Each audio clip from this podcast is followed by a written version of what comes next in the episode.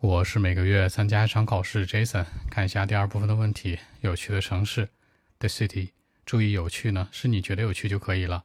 我想说的是杭州，只去过一次，我的好朋友在那儿。他有趣的点是两个：一呢是当地人性格很好，轻易不打架，基本上就是吵架，而且呢性格非常的温顺，跟你讲道理，非常的 gentle，这是让我觉得跟北方非常不一样。其次呢，就这个地方非常的 rich，大家知道吧？杭州这个地方人美景美，但是呢，这个地方非常的富有，非常吸引我，我觉得很棒。那我也想将来去这个地方发展一下。OK，actually, the city that I've been to and certainly I think very interesting should be Hangzhou. It's uh, actually located in southern part of my country, quite famous, and uh, by the way, very very rich. You know the families, companies, everyone. I've been there once only. I especially enjoyed climate there, you know, the cool lake breeze, the breeze on the lake, Xihu, very comfortable living environment. But uh, I think that in summertime it's a bit hot. The point is that all the local people have good temper, seriously.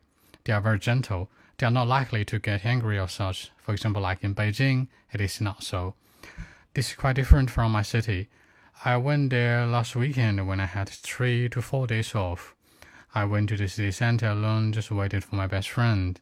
He has been working there and living there for several years, especially after graduating from university. By the way, he tried to persuade me all the time, just wish that I could move to the city, working and living there. More importantly, both of us, I mean, would have more fun than current life if I moved to the city, undoubtedly.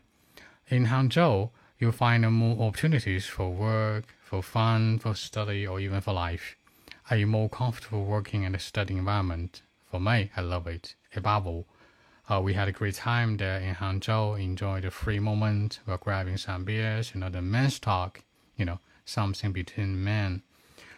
Uh, actually, a quite impressive moment there.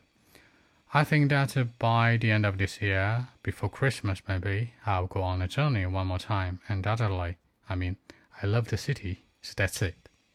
那好脾气，have good temper。脾气有一个词的形容词叫 gentle，说的是这个很温和的。